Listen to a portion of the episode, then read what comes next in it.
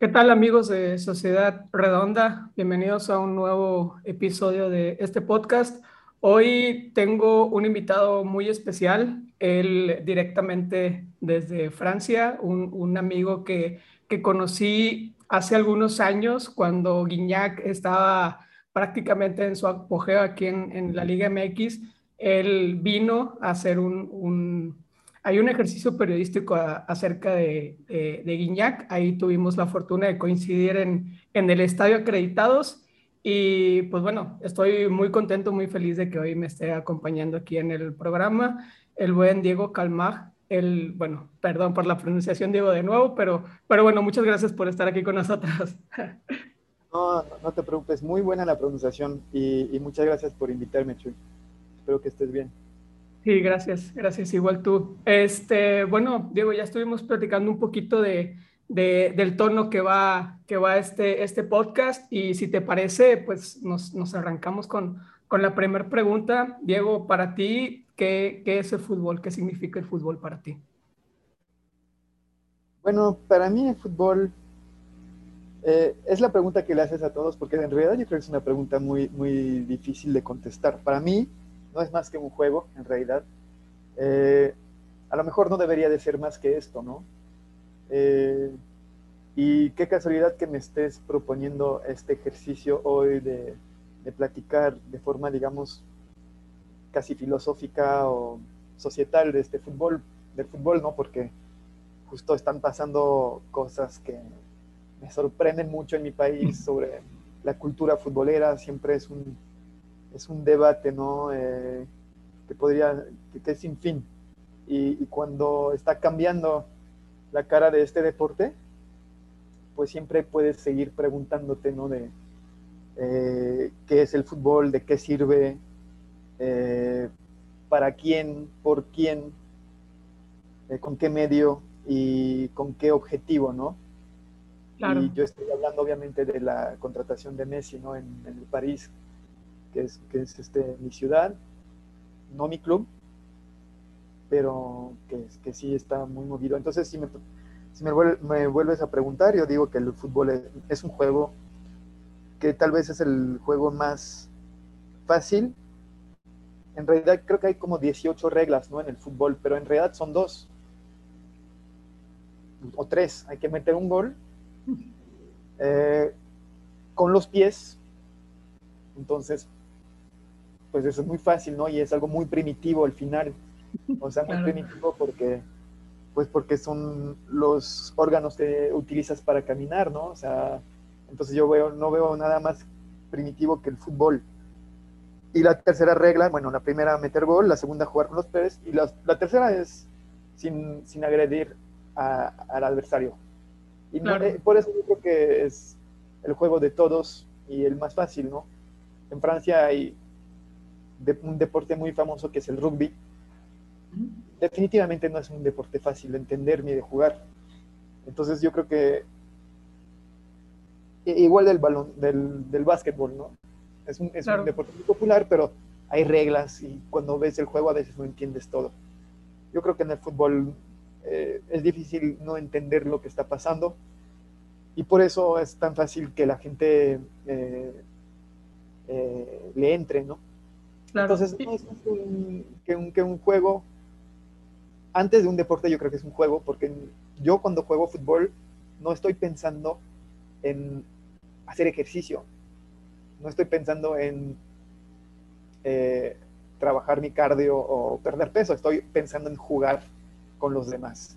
Y para mucha ¿no? gente no es esto, para mucha gente ya no es esto. Bueno, para mucha gente desde hace mucho tiempo es una forma de, de reivindicar unas ideas, de reivindicar una, una pertenencia a una ciudad, a un país, a una sociedad, y ahora para mucha gente es un negocio, entonces, eh, bueno, son esas preguntas que nos seguimos haciendo y yo creo que por eso hay mucha gente que le entra al fútbol porque no le interesa el deporte, le interesa solamente el negocio y hay gente que sale de este, de este deporte porque le gustaba el, el juego y no le interesa no le interesa la forma con la que se está convirtiendo este deporte.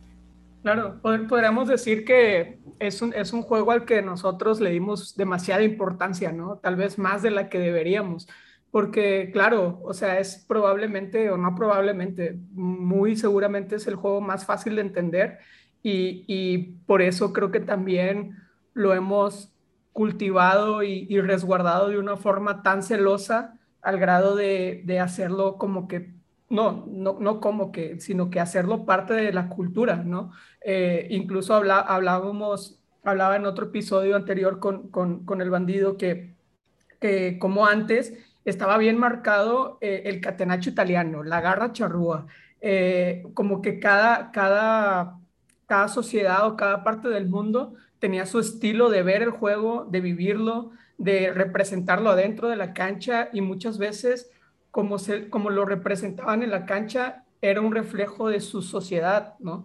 Entonces, eh, como, se, como de algo que literalmente, como dices, de un juego, el más sencillo, porque claro, son las tres reglas básicas las que comentaste, ¿no? Este, ya de ahí se derivan otro tipo de cosas, pero, pero tan sencillo puede hacer que, que, que nosotros no, nos hagamos, nos hayamos sintado tan identificados con esto como para, como para llevarlo a este grado, ¿no? Que ahorita eh, estaba platicando, estaba platicando hace unos días con, con, un amigo, oye, 100 millones de, euros por una persona, como, como dijo Haaland hace no mucho, es demasiado dinero para una persona, ¿no? Y, lo conecto con lo que dices de que muchos ya, ya ni siquiera lo ven como un juego, ya lo ven más como una forma de, generar dinero, ¿no? Sí, sí, sí, sí. Me, gusta lo que dices sobre la cultura, ¿no? Y eh, la garra charúa, eh, no sé qué ejemplo, me, ah, el catenacho italiano, que esto ya desapareció desde hace casi 20 años. Eh, también el México tiene lo suyo, o sea, yo estoy convencido, por ejemplo, que, que lo del quinto partido es algo que es este, profundamente eh, mexicano y que tiene que ver con la construcción del país, con su sociedad, con su religión, eh, con su posicionamiento geográfico, pero eso es algo que, que tal vez lo podamos platicar después. Hablabas de, de un deporte eh, sencillo y que le, damos demasiada importancia, eh, me, hace pensar en una frase de Jorge Valdano, eh, que es el ex director deportivo del Real Madrid y que ganó el Mundial del 86 en México con la selección argentina junto con Maradona.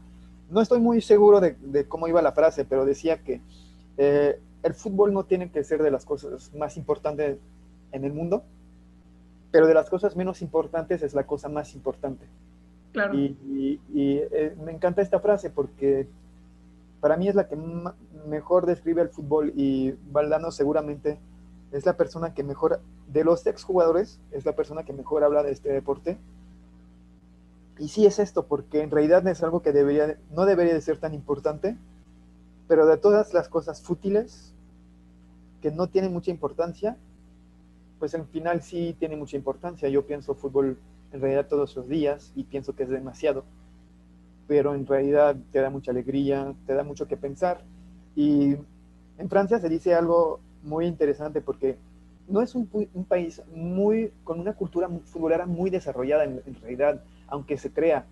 Francia ganó el Mundial 98 y ahí empezó, digamos, la cultura futbolera, porque antes era una vergüenza decir que le, te gustaba el fútbol es un país, el país de las luces, eh, de los filósofos, de, los derechos humanos, supuestamente, yo no lo creo. Pero, y entonces, eh, este, este, este, es un país muy mamador, ¿no?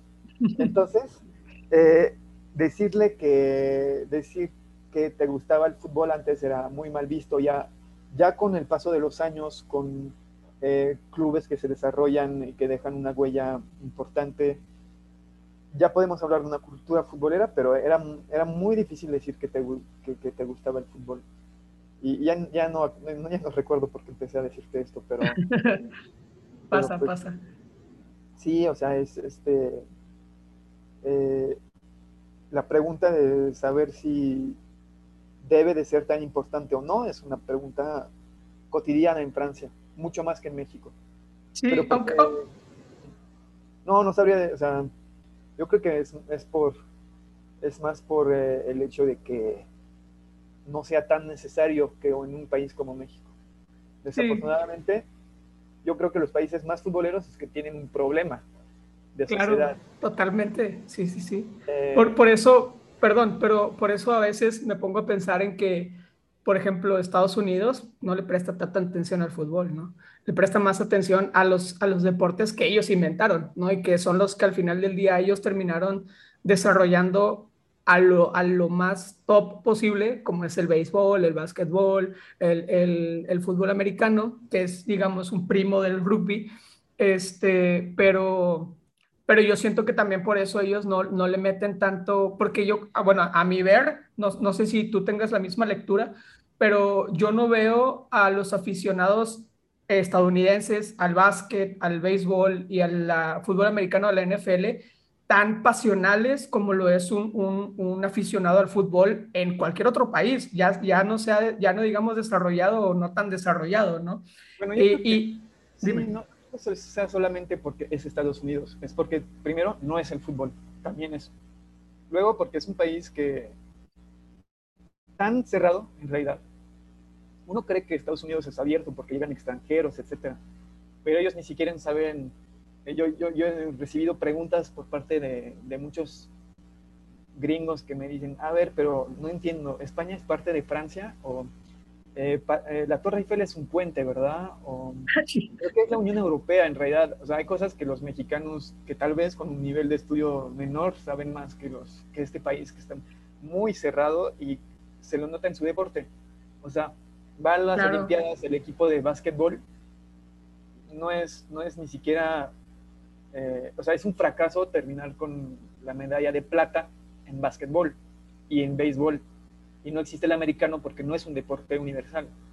Entonces sí, es un país cerrado, ¿no? Entonces, este, pues sí, eso es la, la magia del fútbol en realidad, que sea universal. Y qué casualidad que el único país importante del mundo que no lo juegue tan seguido, a lo mejor está progresando, pues este es Estados Unidos, porque es un país tan cerrado.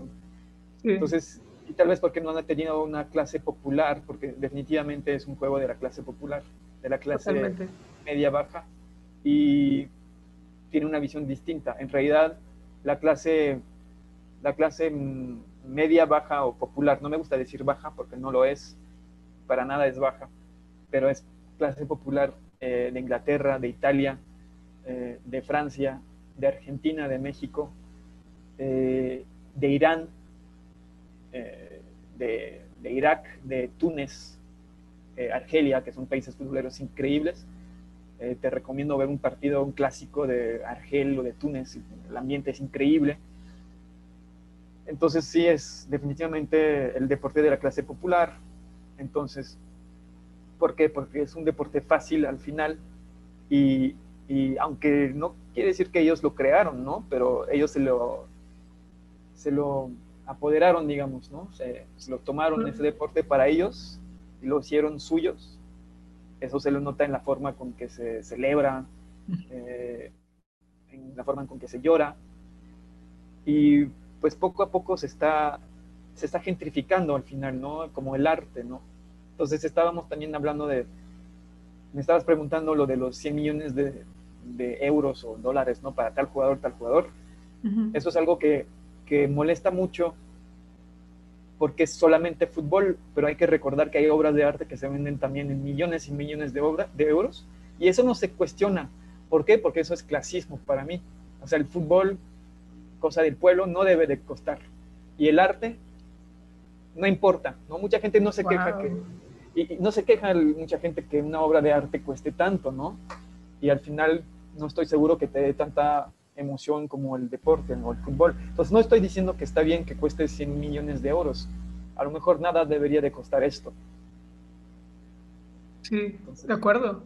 Y, y, se me hace una, una, una lectura bien, bien interesante porque es verdad. O sea, el arte creo que al menos yo desde la historia que, que, he tenido la oportunidad de estudiar, el arte siempre ha sido como que para la clase alta, ¿no? Para la clase de, la gente rica, la gente con dinero, que tiene los medios y el tiempo como para ponerse a contemplar una obra de arte. Y, y, y claro, o sea, una obra de arte no, no, nunca nadie le pone, le pone un pero al precio que le ponen, ¿no? Una, una una obra de Van Gogh, de Picasso, no sé, eh, el artista que tú me digas, eh, vale, tiene un valor en el mercado y nadie le, se va a escuchar feo, pero nadie le pone atención al precio, ¿no? Y, un, fútbol, un futbolista, claro, como lo tenemos visto el deporte como que es popular, eh, de una accesible para todos, por así decirlo, porque al final del día cualquier persona puede jugarlo, eh, sí, sí es donde entra este recelo a por qué se está gastando tanto dinero en, en una sola persona, ¿no? Sí, bueno, sí, sí, sí, sí. Regresando a lo del arte, dijiste algo un poco triste, ¿no? Porque dijiste que para ti, con, apenas cuando empezaste a estudiar, no entendiste, pues, te, te enseñaron lo del arte, pero en realidad eh, estamos, estás hablando del arte eh, elitista, ¿no? O sea, me hablaste de los mejores pintores de Europa, claro. al final, eh, ¿por qué el arte callejero es popular? Simplemente porque lo hace que cualquiera, porque es a la vista de todos, y porque cualquiera lo puede gozar. En, realidad, este, México tiene su arte popular, un arte popular muy desarrollado y lo dice alguien que tuve la suerte de viajar, tuve la suerte de viajar y ir a todos los continentes. Y, y México tiene su arte popular muy desarrollada, nada más quién dice que tiene que ser arte valioso. Claro. Son tendencias, son tendencias obviamente no estoy aquí para, decir, para eh, decir que lo de Van Gogh que admiro eh, no es tan valioso, ¿no? Pero al final, ¿por qué no se critica tal arte, tal valor de tal pintura que valdrían 35, 40 millones, 35 millones, 40 millones de, de euros? Porque quien decide las tendencias considera que es normal, pero no tenemos que, que, o sea, que obligarnos a, a, aceptar las normas que esas personas quieren imponer. Nosotros podemos decir que, el arte callejero tiene su, valor artístico y cultural y, el arte... Eh, yo soy franco-mexicano, sí, entonces yo en Francia siempre... Eh, es la, gran diferencia que yo trato de, de, hacer entre... Sí existe una cultura popular francesa, pero Francia le ha dado la, espalda, ¿no? Y solamente valora su arte elitista, porque es un país elitista en todo lo que es arte, etc. Claro. México, México en realidad, aunque sí también tenga sus, sus, eh, comunidades muy elitistas, muy clasistas, en realidad lo que se valora de México es su cultura popular. Y es lo que pone en el centro del mundo en lo que es cultura popular, ya sea en arte, en música o, por ejemplo, eh, bueno, en vestido, en vestidos. Sí, los vestuarios, claro. Sí, sí, sí. Y la comida también. Eh, la comida francesa, la que es conocida, es la comida eh, finalmente elitista, ¿no? yo te voy a poner un plato de comida así muy, muy, este, que es muy francesa, pero muy de mi, clase, o sea, de la clase popular, no, la, no lo vas a conocer. Pero al final los platillos mexicanos eh, populares son famosos en todo el es mundo. Lo, es lo que se exporta, claro. Por eso a lo mejor México es un país muy futbolero, igual eh, cuando se pone, eh, en, cuando valoras al final tu, clase popular, o, cuando al, menos la clase popular ella misma se reivindica algo, pues sí llega te das cuenta que llega a tener una cultura futbolera muy fuerte.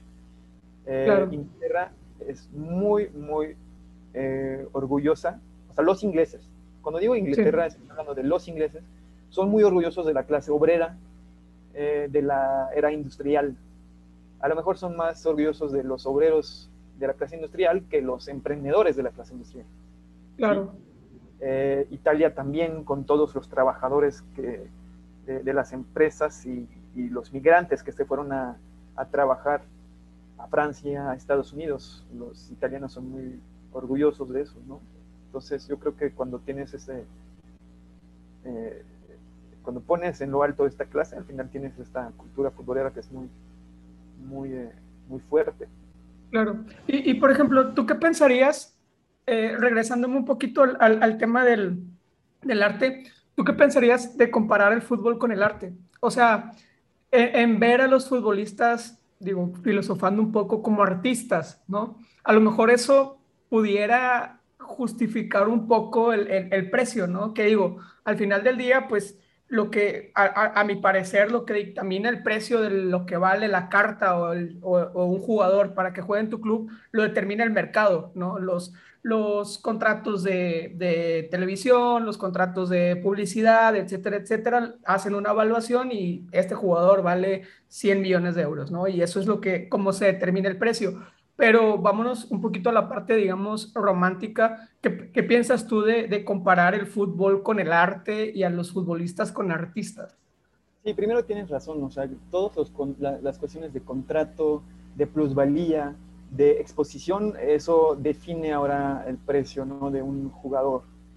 Eh, ya, a veces ya ni es el talento, a veces eh, es ya ni es tanto el palmarés tampoco. A veces es, por ejemplo, en Francia se sabe que un jugador africano vale menos que un europeo. Entonces la nacionalidad solamente influye, ¿no? Porque sabes que no vas a vender tanto en esos países que si vas a vender en, por ejemplo, los, los jugadores este, mexicanos son bastante, yo creo que son demasiado caros y porque se sabe que hay un, mercado muy importante, ¿no? Los brasileños también, pero porque hay un mercado importante, y los japoneses también, por ejemplo.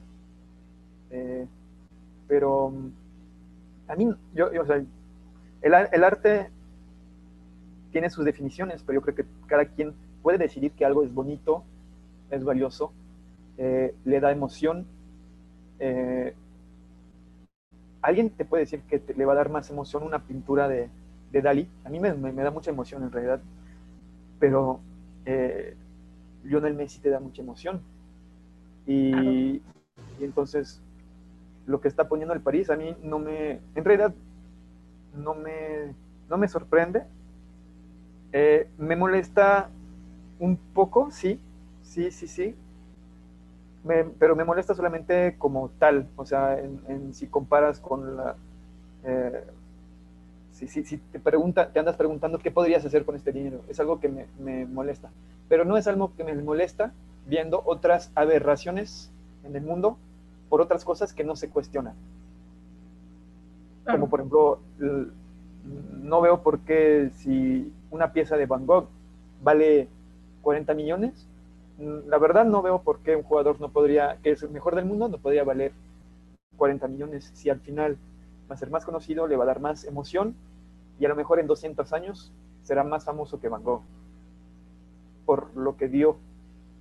Y aparte, aparte es, algo vivo, ¿no? O sea, que es más este, eh, muy imprescindible apreciar, entonces eh, por, eso tiene aún más valor. Cuando vas a un partido de fútbol no sabes cómo va a ser. Entonces ahí es también el valor de la cosa que, que vas a ver. En realidad, cuando tienes más o menos la idea de lo que vas a ver. Sí, claro, es como, como si estuvieras viendo literalmente al artista pintando la obra tan famosa es, es, como si estuvieras viendo al jugador en, en, la cancha, ¿no? Que no sabes, como dices, no sabes qué es lo que va a pasar. Improvisando, sin saber lo que va a ver. Eh, en realidad, bueno, pues este, eh, los paisajes de Monet o los paisajes de girasoles de, de Van Gogh, yo, yo, sí lo he visto. Eh, a lo mejor yo sabía lo que iba a ver. Claro. He visto cosas de, de algunos jugadores una panenca de Zidane en una final de un mundial, no me lo esperaba y, fue algo increíble. Eh, tal golazo, tal eh, caño, tal, no sé. Sí, jugadas que, jugadas que tú dices, esto es probablemente irrepetible, ¿no? Entonces, eso yo lo entiendo por esa parte. Luego, si me preguntas, definitivamente hay demasiado dinero en el fútbol, pues claro que sí, pero a lo mejor hay demasiado demasiado dinero en muchas cosas. ¿no? hay, ámbitos que ni siquiera nos, nos imaginamos la, las sumas de dinero que se están intercambiando y pues otra vez, ¿no? Eso no le, nadie lo cuestiona, entonces eso es el, depende siempre con qué vas a comparar las cosas y en, qué te basas para juzgar. Y, el contexto en el que lo hagas, claro. O sea, por ejemplo, a, a mí, a mí lo, lo, que a mí también me molesta un poco el tema de Messi por, varias razones. déjame, te, las comparto. La primera es porque Él tuvo que salir de Barcelona por, por decisiones económicas de la liga, decisiones económicas del Barcelona y, y, problemas literalmente económicos que a mi, a mi juicio no tendrían que influir en el, en el deporte, ¿no? en el juego. Eh, y, eso fue, es una de las cosas que me molestó. La segunda cosa de, las que me molestaron es que se haya ido a, al PSG, que es un equipo multimillonario, que está en una liga de Francia que pues llevan siete de los últimos diez títulos. Entonces, no le va, al menos a mi juicio, no le va a aportar competitividad a la liga, ¿no? Al contrario, la va a hacer un poco más más desnivelada, ¿no? Entonces creo que eso, lejos de ayudarle al juego, por ejemplo, yo creo que lejos de ayudarle a la liga francesa, le va a afectar un poco, porque a lo mejor, no sé, por ponerte un ejemplo, algún, algún, algún inversionista chino estaba listo para ofertar por el, por el Lyon, por ejemplo, o para inyectarle una suma de dinero a, al Marsella. Y, y dicen, pues como que ya no voy a ver, digo, otra vez hablando de dinero, ¿no? Pero pero ya no van a ver tan viable hacer una inversión para competir contra un equipo como lo es ahora el, el, París, ¿no? Entonces, yo creo que son un poco esas cosas que, que a mí no me terminan de gustar y, y, no sé tú cómo lo veas. Bueno, lo del inversionista chino o ruso, no estoy de acuerdo porque de todas formas lo que le interesa es ganar dinero, invertir para... Hay dos cosas, o invertir para usar el equipo como un juguete como su propio juguete, como lo está haciendo el Qatar con el París, o invertir para ganar títulos. Eh, en realidad, bueno, o para hacer, generar más dinero. Entonces, si es para generar más dinero, sí le va a entrar, porque sabe que, que puede, puede, y no le importa si no gana títulos. Es de hecho lo que hizo el Mónaco, ganó un título, pero en realidad eh, los, del Mona, los rusos que, que, compraron al Mónaco en 2012, eh, ganaron mucho dinero, porque le hicieron, lo hicieron de, hecho, ganaron mucho más dinero que los del Qatar en París, que perdieron dinero, que perdieron dinero, no, no, se, no se está ganando nada de dinero. Eh, entonces, no creo que le afecte a los inversionistas si quieren llegar solamente para, para, ganar dinero, porque si lo hacen de forma inteligente, sí van a terminar ganando dinero. Ganando, claro. Luego me estás preguntando de, de, todo esto y de ese circo, porque es un circo, yo creo que es una de las semanas una de las semanas, eh, las peores semanas del, en la historia del fútbol, yo creo realmente, realmente. Porque todo el mundo, yo creo que todo el mundo en esta historia se vio afectado y, y no sé, la imagen del Barça, ridícula. Sí, sí. Primero por haber, por haber pensado poder este, aferrarte a un jugador cuando en realidad eh, son los jugadores que hacen los equipos y no son los equipos que hacen los jugadores. O sea, un, un, jugador se vuelve famoso gracias al equipo. Un equipo no se va a volver famoso gracias al jugador. Y, y haber pensado que ibas a ganar títulos estando en bancarrota y al final también yo lo veo como una falta de fair play, ¿no? O sea, de eh, querer competir sin ser leal en realidad, porque pues compites sin tener las posibilidades de, pagar a tus jugadores. Luego yo creo que lo de Messi se vio también como algo ridículo, ¿no? Porque lo vimos llorar el viernes, porque no podía continuar con el, con el, con el Barça, pero ya estaba negociando desde hace mucho tiempo con el París, desde hace meses. Entonces, muy gran jugador, pero tal vez muy pequeño hombre, ¿no?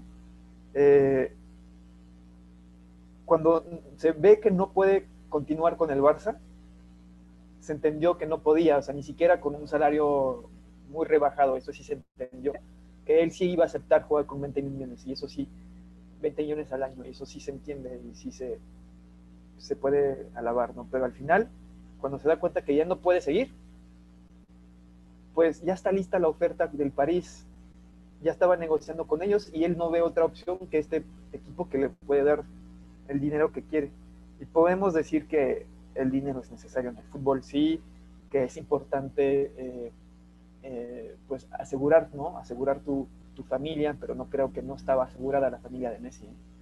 O sea, yo creo que estaba ya en muy buenas condiciones. Entonces, yo lo vi como también, la verdad sí me dio mucha pena este, esta persona. Ya no estoy hablando del jugador, esta persona ya me dio mucha pena. Y lo del París también me da mucha pena porque eh, ni siquiera hay plan deportivo, eh, ni siquiera tiene una idea el París de la forma con la que va a jugar y está convencido de que, de que solamente eh, juntando las estrellas, pues logrará ganar la Champions. A lo mejor lo va a hacer, pero ¿qué va a hacer el análisis?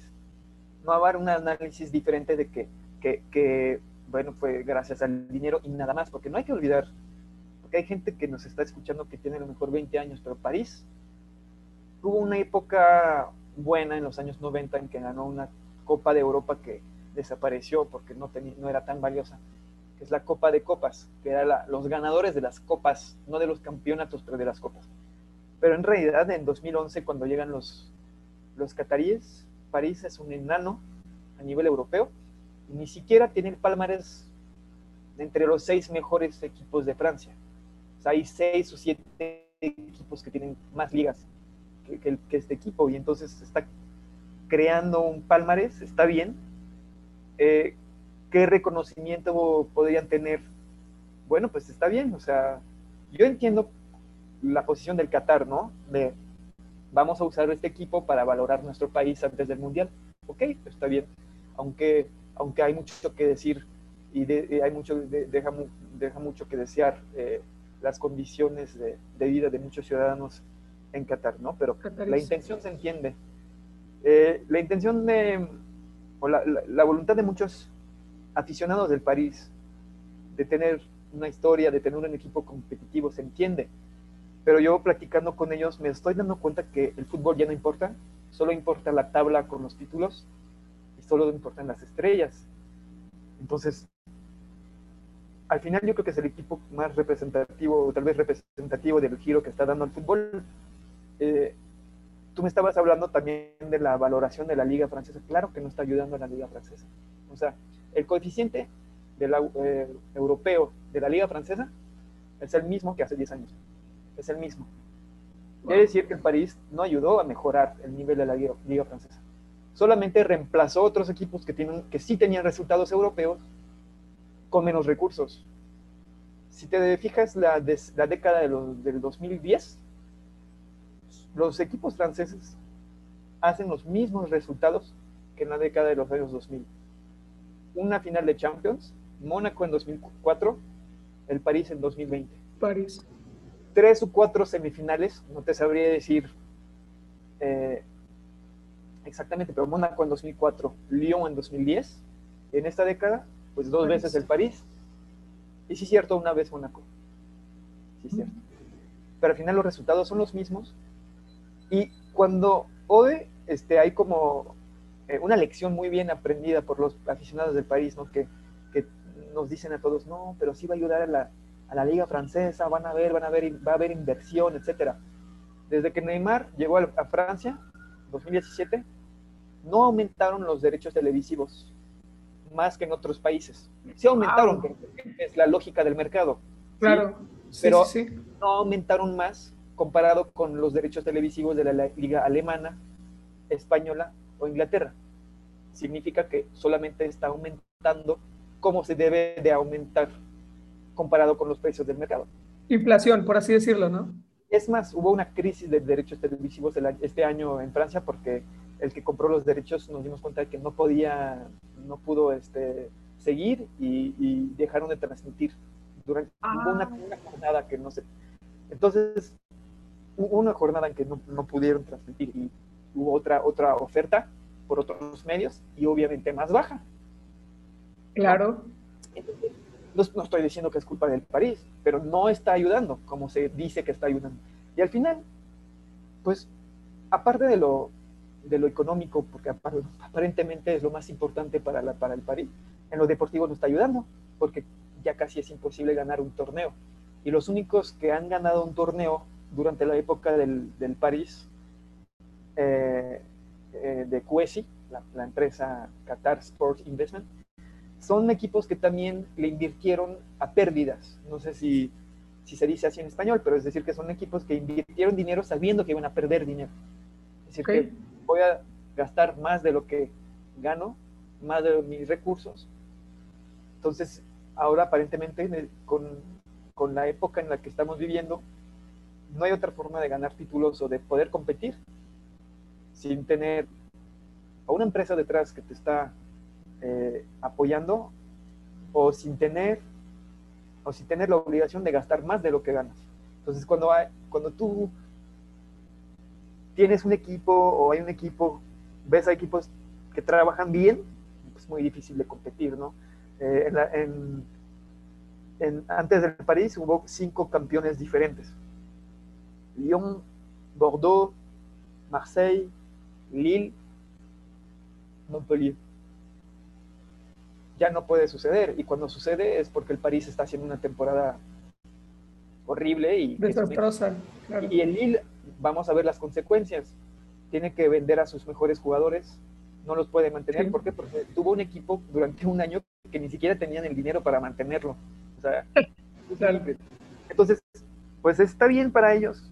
Eh, hay muchos aficionados de París que se están alejando de este equipo porque ya no lo reconocen, porque no están de acuerdo con lo que está pasando, porque ni siquiera puedes presumir tus títulos. O sea, eso es lo, eso es lo peor. Yo tengo amigos de París, no pueden presumir sus títulos.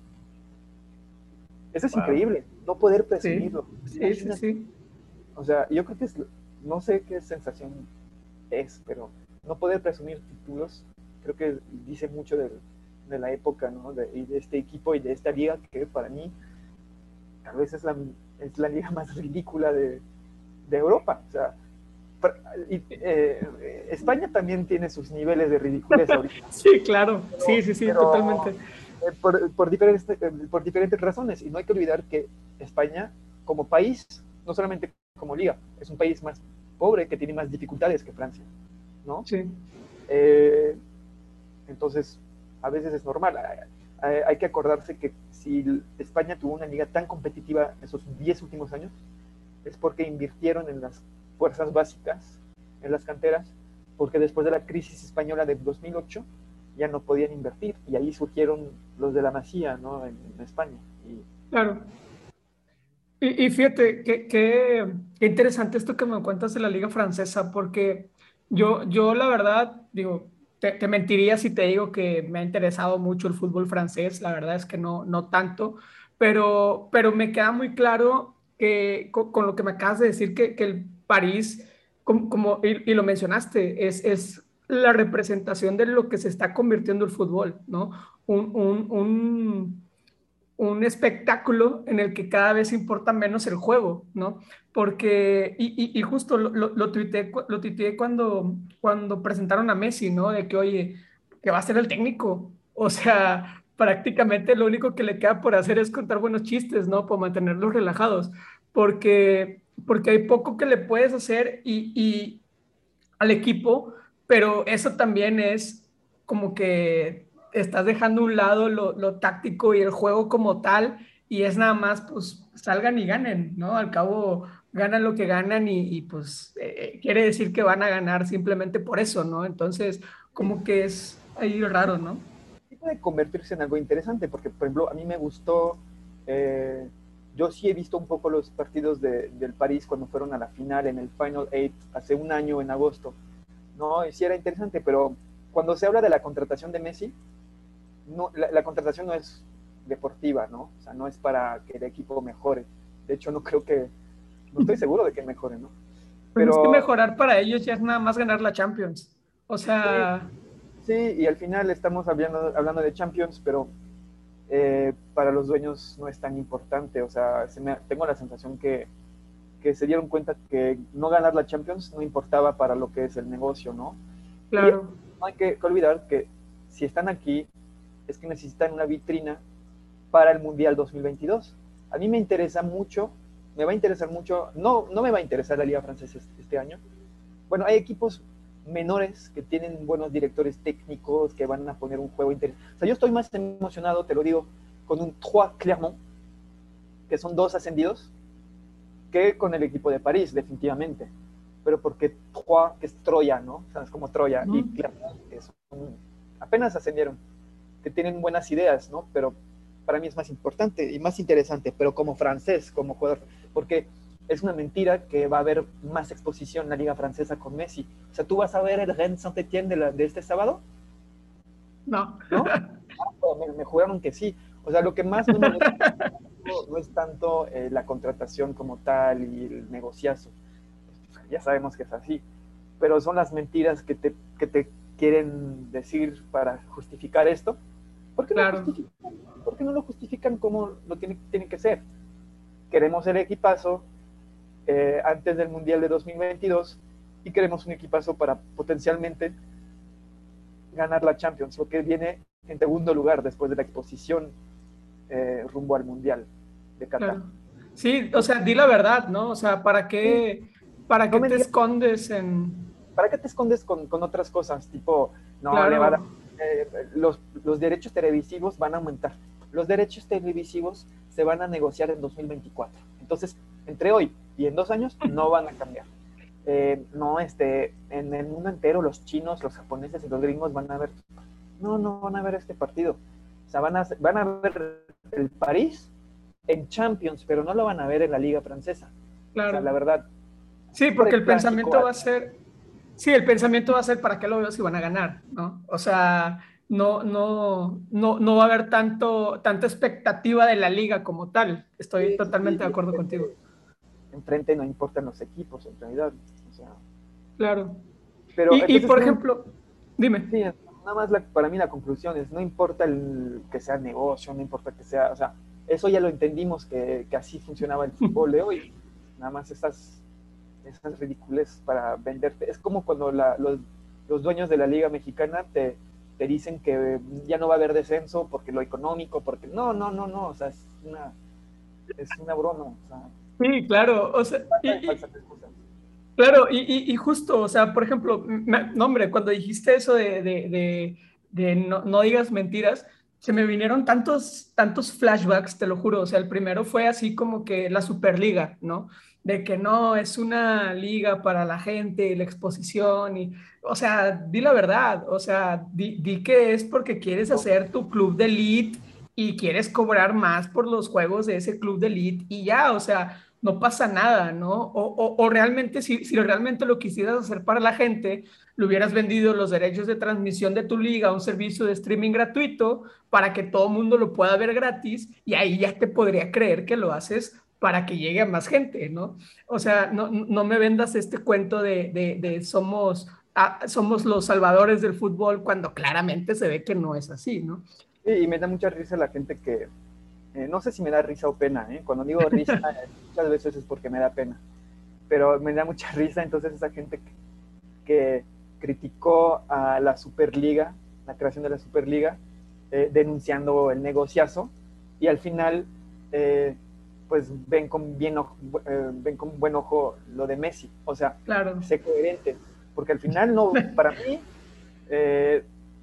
no, no es una buena señal para el deporte al final, o sea, entonces hay que ser coherente, ¿no? O sea, si tú me dices que para ti el fútbol ya se, tiene, se tiene que convertir en un negociazo, porque el arte lo es, porque eh, tal, no sé, la venta de, de, obra de arte, la arquitectura ya es eh, eh, un negocio, el diseño ya es un negocio, entonces yo creo que quiero convertir el fútbol en un negocio. Está bien, no son mis valores, pero son los tuyos y es, eres coherente contigo mismo, ¿no? Claro.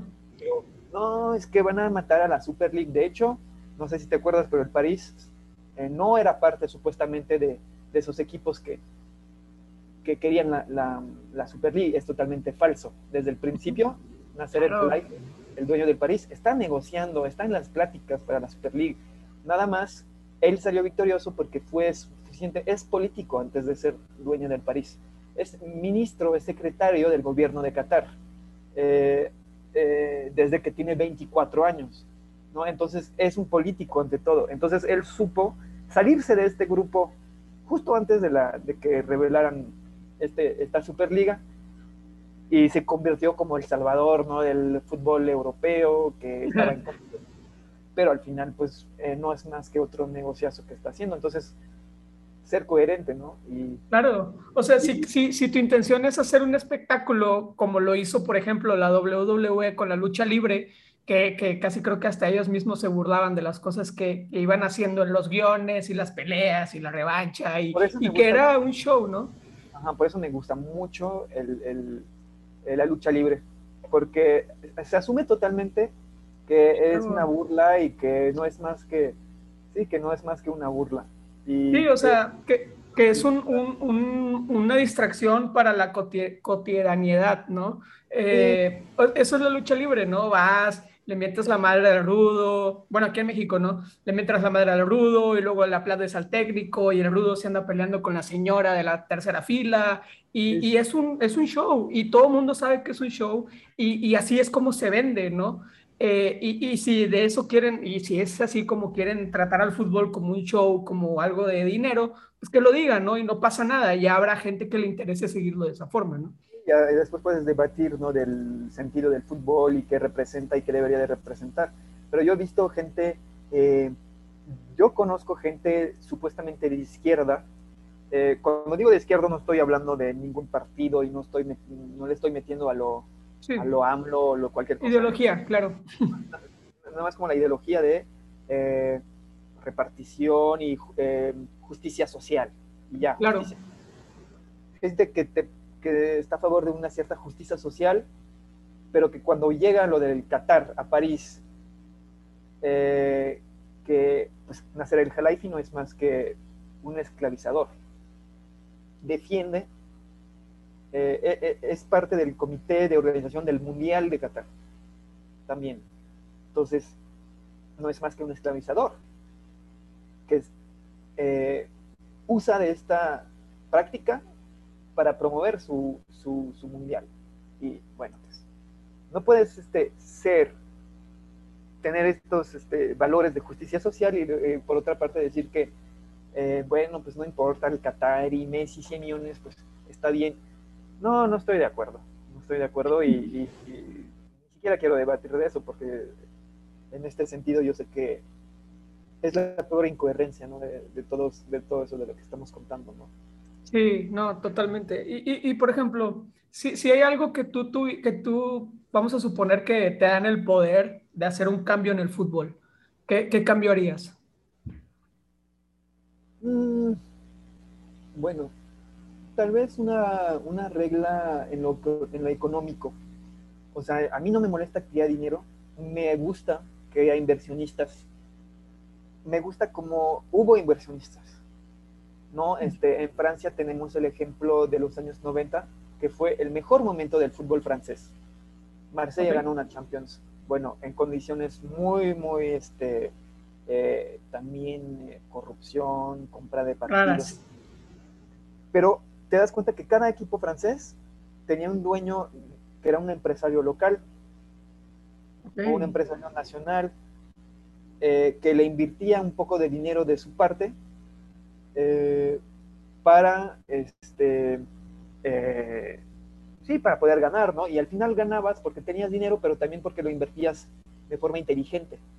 O sea, de los, los cuatro semifinalistas de la, de la última Champions, no podemos decir que son, que son el Real Madrid, el Chelsea, el Manchester City y el París. No podemos decir que son equipos que invirtieron dinero de forma inteligente.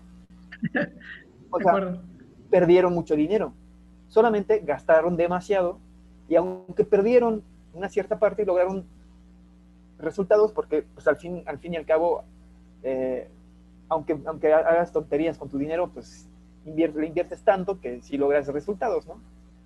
Entonces sí, a mí me gustaría sí una regulación, existía el fair play financiero, pero era demasiado fácil eh, eh, burlarlo. Burlarlo, ¿no? Gracias.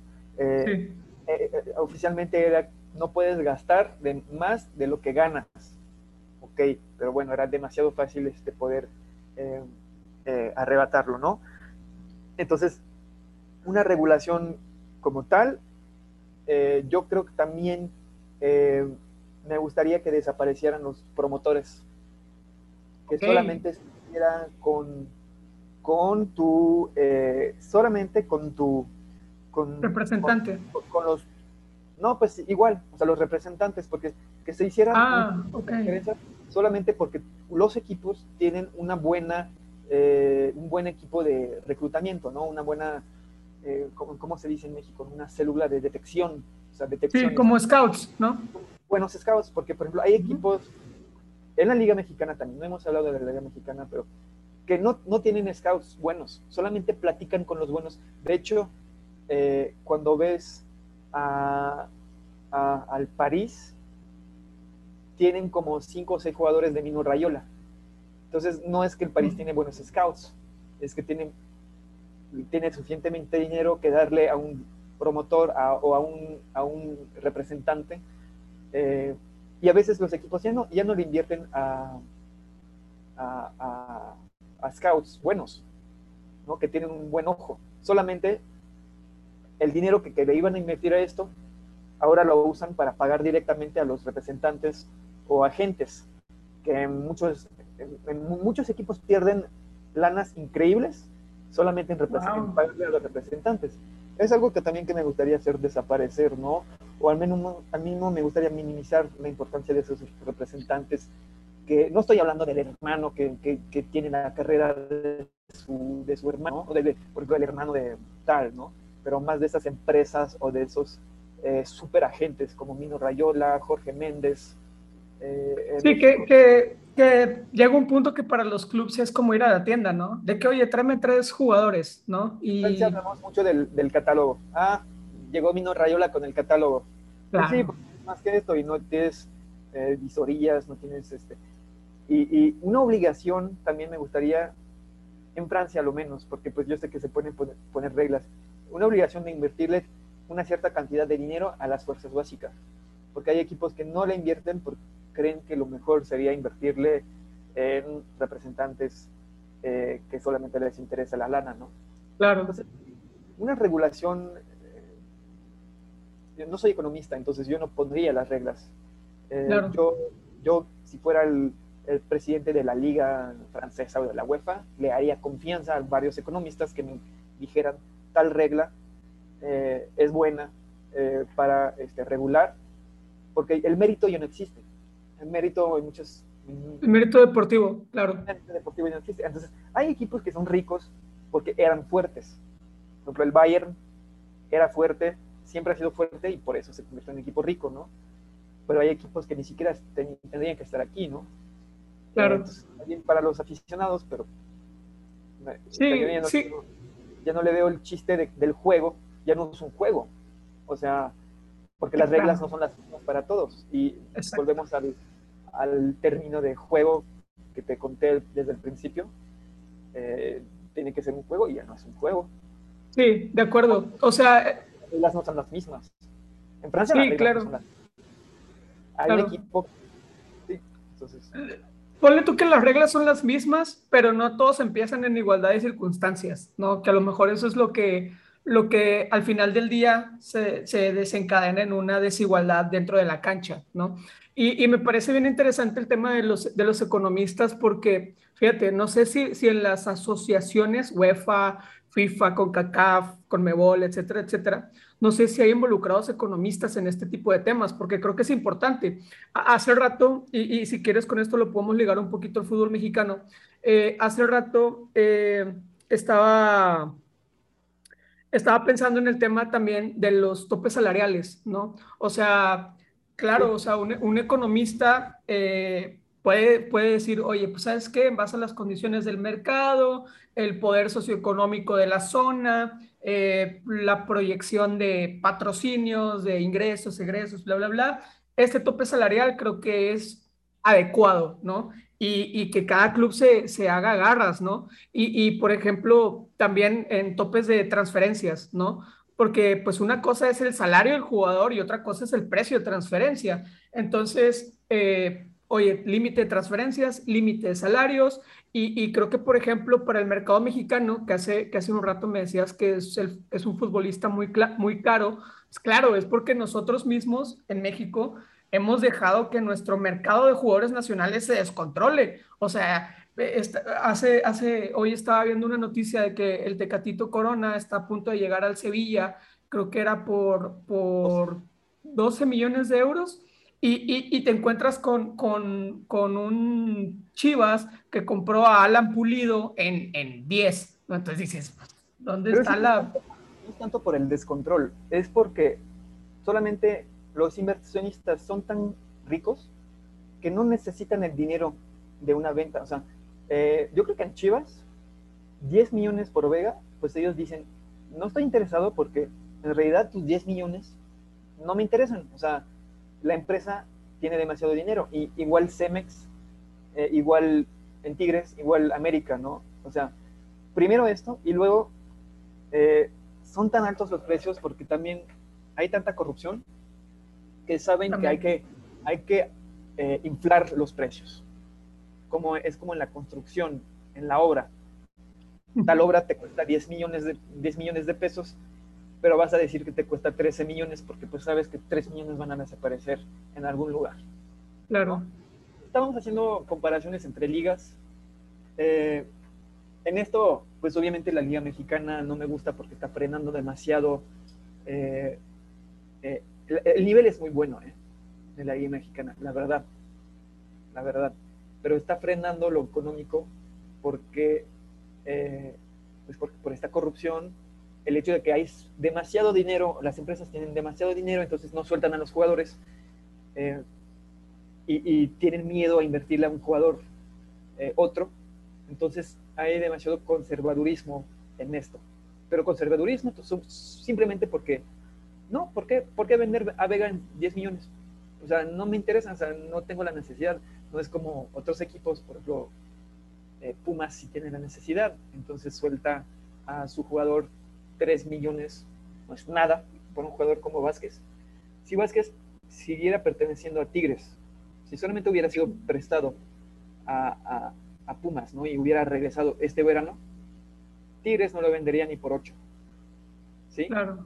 Entonces, es esto, ¿no? Pero volviendo al tema de la Liga Mexicana, sí tiene puntos muy positivos. Ok.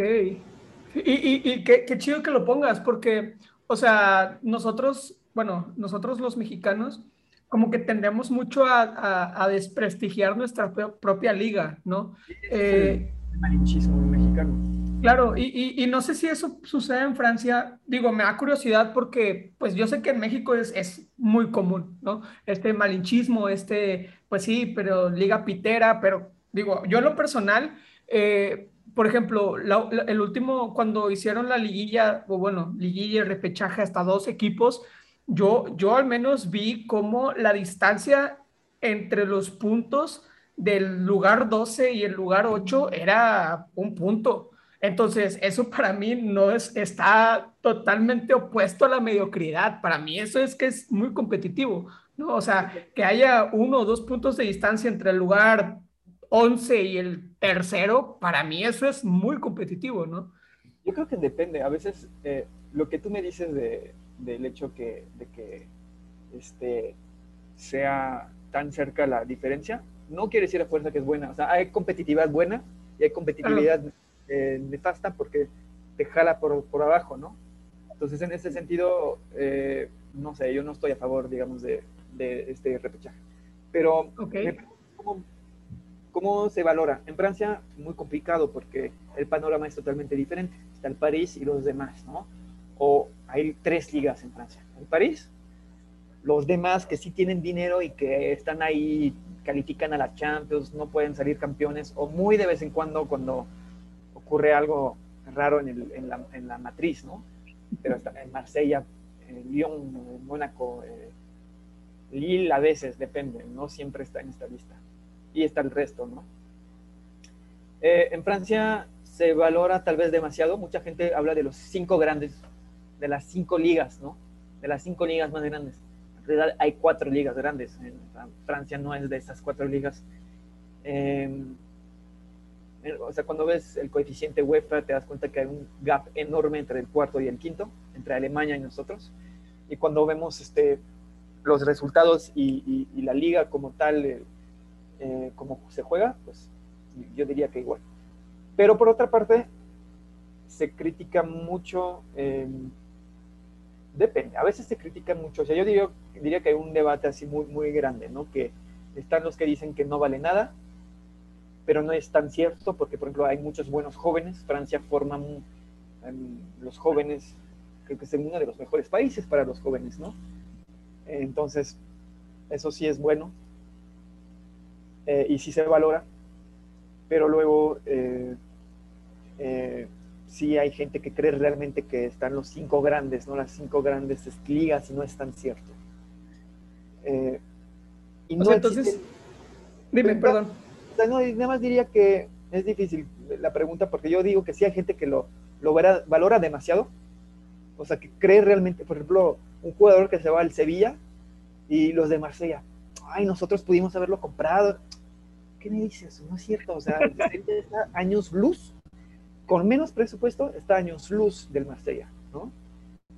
Pero por otra parte, eh, decir que no es interesante la Liga Francesa, a mí me gusta mucho la cultura futbolera de Francia porque sigue habiendo equipos de pueblos, digamos, en la Liga Francesa. Hay equipos, no sé si te acuerdas, porque bajó a segunda división, pero equipos como Gangon, que es un pueblo de 15 millones, de, de 15 mil habitantes, perdón. Eh, hay, hay, ciudades chiquititas que tienen su equipo, ¿no? Y eso me gusta de, la cultura de, futbolera de Francia, que a mí parece sí existe, ¿no? existe mucho el debate de que si existe o no existe la cultura futbolera. No, nada más es más reciente esta cultura futbolera. Eh, nada más no es tan eh, valorada, pero sí existe. en México yo veo, no, no veo más que el, yo creo que la liga representa mucho al mexicano y a México como tal, y me parece que el marinchismo tiene mucho que ver.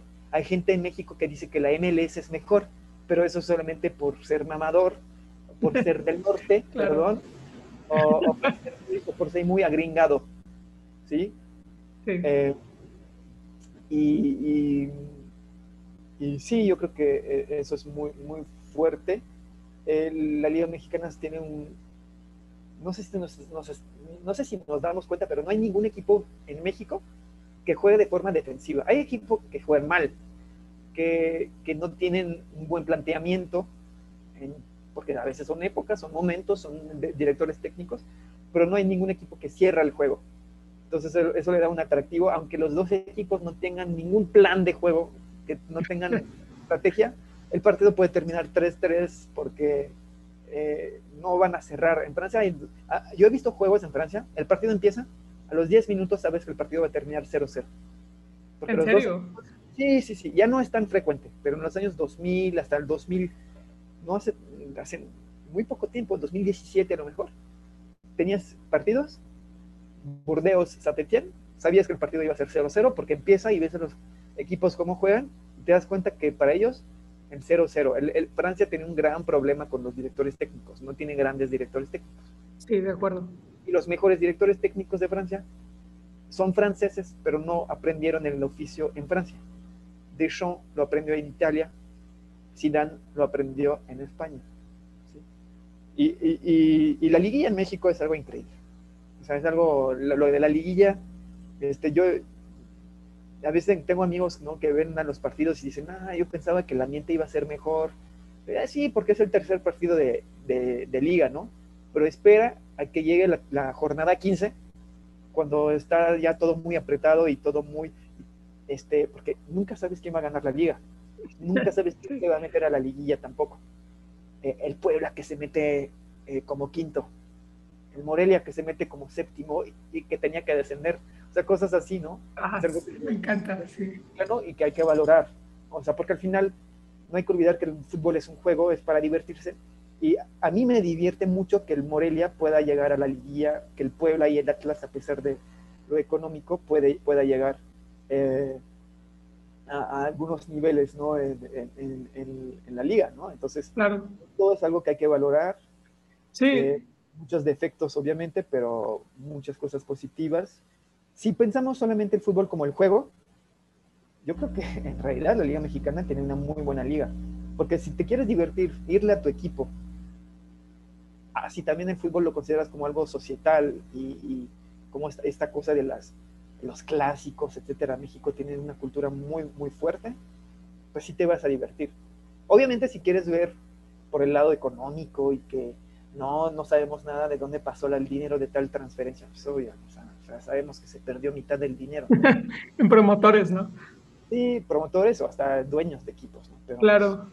Y, y, y, por ejemplo, digo, este, si tuvieras que hacer un contraste entre, o, o, una comparativa entre la afición que tú has visto en México y la afición que tú conoces de Francia, ¿cómo, cómo definirías a uno y a otro?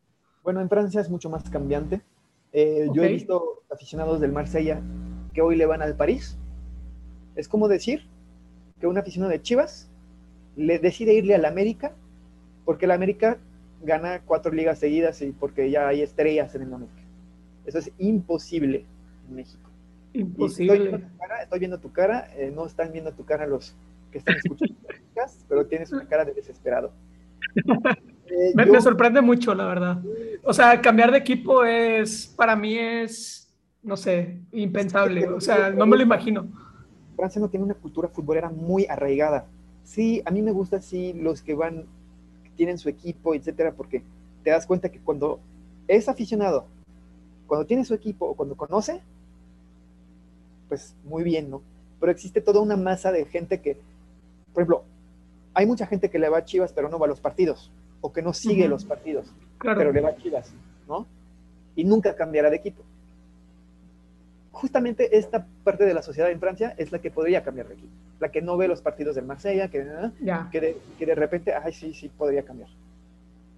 Pero a mí sí me gusta, sí me gusta este, eh, la reflexión sobre el fútbol, porque como no tenemos una cultura futbolera tan grande, o nos dimos cuenta que no teníamos una cultura futbolera tan grande, estoy hablando de cultura, ¿eh? no, del, no del deporte como tal, porque somos bicampeones del mundo, eh, el equipo que más finales ha tenido en los tres, 30 últimos años, ¿no? Realmente de cultura no es tan fuerte. Cuando la hay es muy, es muy buena, o sea, es muy buena onda, etcétera. Hay muy poca violencia, o sea, también el francés no lo toma demasiado en serio y eso es lo bueno. Eh, pero es algo que, que, sí, o sea, el, francés promedio no le interesa tanto el fútbol. Para bien o para mal, yo digo que una sociedad que está demasiado involucrada en el fútbol es una problemática, quiere decir que no ha tenido otra... Eh, me encanta el fútbol, ¿no? Pero no tiene que ser algo tan serio y sobre todo, yo creo que Francia tiene tantos, es un país de debates y de reflexión eh, y la gente le gusta mucho eh, debatir de cosas. O sea, una fiesta en Francia, yo me acuerdo haber estado con amigos alemanes, ¿no? Y, y, una fiesta o una, una, estás ahí tomando chelas con tus amigos, ¿no? Y puedes terminar hasta las 5 de la madrugada, bien pedo, pero si no sabemos bailar, no vamos a bailar. Eh, a lo mejor no sabemos hacer muchos chistes, pero somos muy serios en, en la plática y en el debate. Y me acuerdo de esos amigos alemanes que, oigan, pero hablan demasiado, Sí, sí es cierto, hablamos demasiado, hay demasiado debate, hay demasiado reflexión sobre miles de temas que a lo mejor no son, no son tan importantes, no sé, pero existe esto, ¿no? Y eso en realidad hace que, por eso también el fútbol no es tan importante porque vamos a, debatir de miles de temas eh, que nos parecen más decisivos en, la, en el rumbo del mundo, ¿no?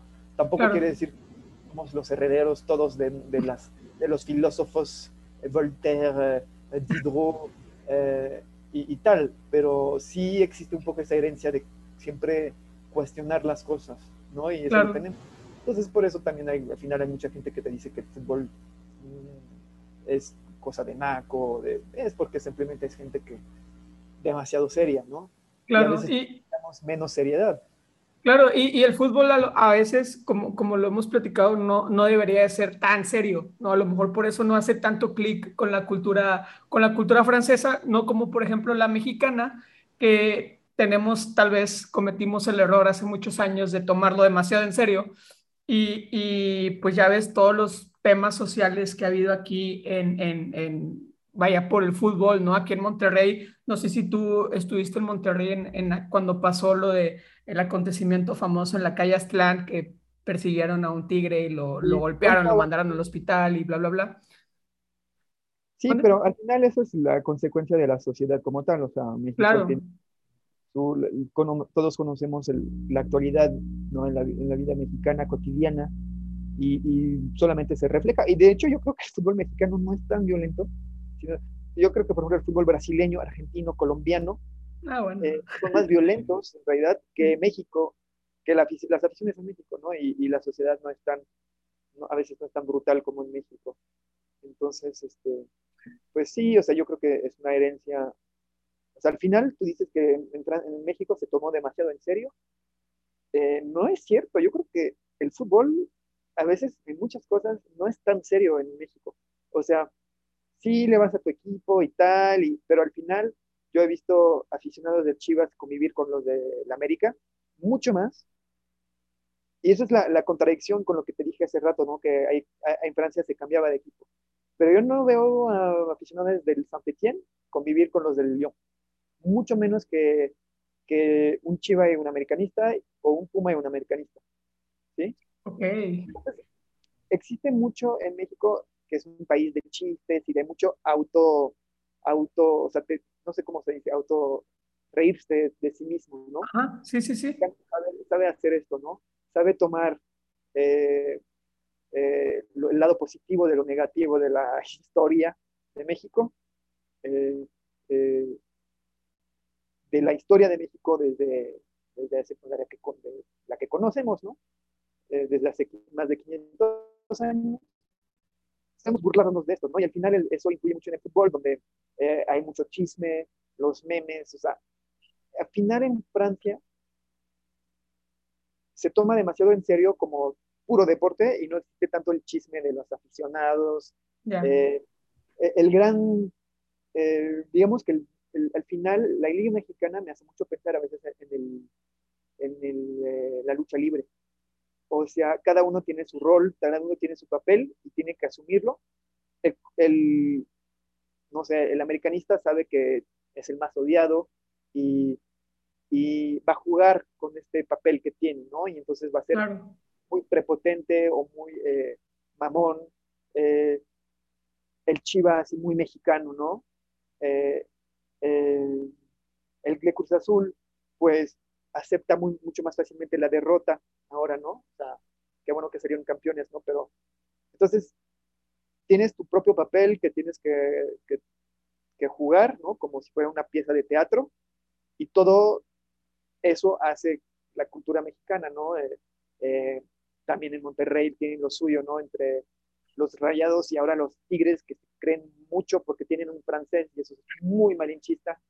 Eh, eh, adoro, a Gignac, adoro a, Gignac, pero la que somos los vicecampeones del mundo. O sea, ganaron a Palmeiras y ya. O sea, eso es lo que pasó en realidad. Le ganaron al Palmeiras y se acabó. o sea, pero cada quien tiene su papel y lo quiere tomar, ¿no? Y entonces es como una gran pieza de teatro el fútbol mexicano o como una gran eh, pelea de lucha libre con 7, 8, 10 peleadores y cada uno tiene su papel y va a jugar de tal forma con la afición, con las reglas, eh, con el destino. Cada quien tiene su propio destino, ¿no? Entonces, me encanta.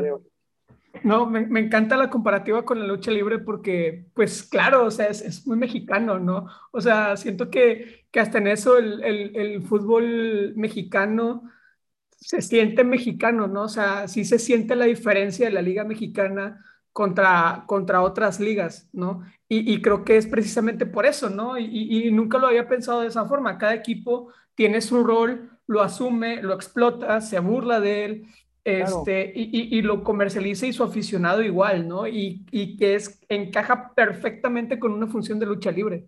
Claro, entonces México, a pesar de todo lo negativo, ¿no? El dinero y, la corrupción y la violencia, que no es tan importante en realidad, si comparamos con, con el resto de los países deportivos, ¿eh? o sea, de países futboleros. Eh, tiene eso muy chistoso que otros países tienen, yo creo, ¿no? Brasil, Argentina, pero eh, yo, a mí me entretiene mucho la Liga Mexicana por esto. O sea, en España, claro que hay rivalidades, etcétera, pero son más clásicos eh, aislados y el, y el Real Barça, ¿no? Que en su, el auge tal vez fue el, el Guardiola contra Mourinho, ¿no? Ahí sí, era una cosa de teatro, ¿no? Y, tal vez fue el mejor momento de la Liga Española. Que eso es lo que me gusta en el fútbol, qué historia vas a contar. Eh, es una, abres un libro y la historia es entretenida o no. Y a lo mejor la más entretenida, a lo mejor no es la que va a vender más libros, ¿no? Eh, el PSG, a lo mejor, no sé, vende más libros, pero tal vez la historia es muy aburrida. Claro. Y, hay escritores, a mí me gusta la literatura, pero hay escritores que me gustan mucho y no son muy conocidos. Hay unos muy conocidos que tú dices, se vendió porque era popular o porque el marketing, ¿no? Pero al final eh, no era tan entretenido. Sí, sí, sí, sí, te, entiendo, te entiendo totalmente. Y, y, y, por ejemplo, vamos a entrar ahora, si te parece, en este ejercicio de, supongamos que, que llega contigo un alienígena, alguien que ha estado observando a la, a la raza humana, se presenta contigo y te pide que le expliques qué es el fútbol. ¿Qué, qué, qué, qué le dirías? ¿Cómo se lo presentarías? Pues se lo presentaría un poco como el resumen de todo lo que te he dicho, ¿no? O como la, la primera pregunta que me hiciste, ¿es un juego? Es un juego que, que permite, le permite a todos eh, reunirse al final, es una forma de fiesta grande, ¿no? Ah, de hecho, no lo dije a propósito, pero se utiliza eh, esta expresión para hablar de la liguilla en México, la fiesta grande. La fiesta grande, claro. Eh, ahora que terminamos las Olimpiadas, bueno, no soy muy eh, de deportes en general, soy muy fútbol y fútbol, ¿no?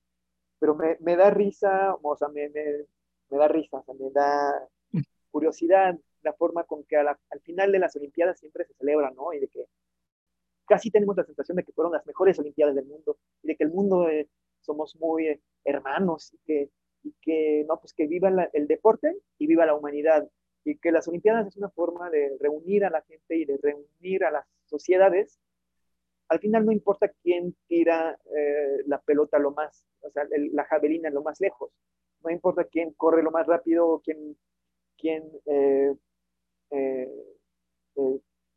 salta lo más alto, ¿no? O sea, estoy hablando de los deportes que son típicamente muy de, Olimpiadas, ¿no? Parece que al final lo que más, lo más importante es reunirse cada cuatro años para comprobar que somos capaces como seres humanos en convivir y jugar y compartir cosas hacer guerras, porque, pues, eh, no sé, en lo, más primitivo, eh, los seres humanos supongo que peleaban para un trozo de carne o para un trozo de terreno, para eso, por eso hay guerras, ¿no? Y, a lo mejor diría que entonces el fútbol es una forma de, de reunirse en lo positivo, de hacer como una fiesta grande, y cuando hay rivalidades, como los clásicos, diría que es una forma de hacer la guerra en paz, es decir, eh, echarle, eh, eh, a lo mejor hasta insultar al, adversario, eh, criticarlo y echarle la, toda la mala vibra, etcétera, y los cantos que son, este, pero es una forma de hacer la guerra en paz, es decir, a lo mejor el ser humano necesita siempre pelear o siempre medirse al, al otro, pues yo creo que el fútbol es una forma muy pacífica de hacerlo, ¿no? Entonces, si alienígena, alienígena llegara, yo le diría que el fútbol es un juego en el que encontramos una forma de a la vez de convivir, pero a la vez de pelear sin que hubiera muchas consecuencias. Sin tanta violencia, ¿no? Y, y, y, me encanta porque, claro, o sea, viene, viene también de un sentido muy humano de competitividad, ¿no? Eh, y que creo que esa, esa se, la, se la pusimos inherente, digo, cuando empezamos era un juego para divertirse, pero hubo alguien que, su, lado competitivo salió y lo empezó a hacer y a llevar así, ¿no? Y a inspirar ese, esa competitividad de otra forma, a tal punto que, me parece maravillosa la definición de hacer la guerra en paz, ¿no? Que porque, porque al final del día un, un, partido de fútbol pudiéramos, digo, haciendo la comparativa, eh, definirlo como una batalla, eh, que, que, entre dos equipos, ¿no? Pero al final del día, pues no hay violencia. Bueno, a, menos que se agarren a golpes adentro de la cancha, pero eso casi nunca pasa.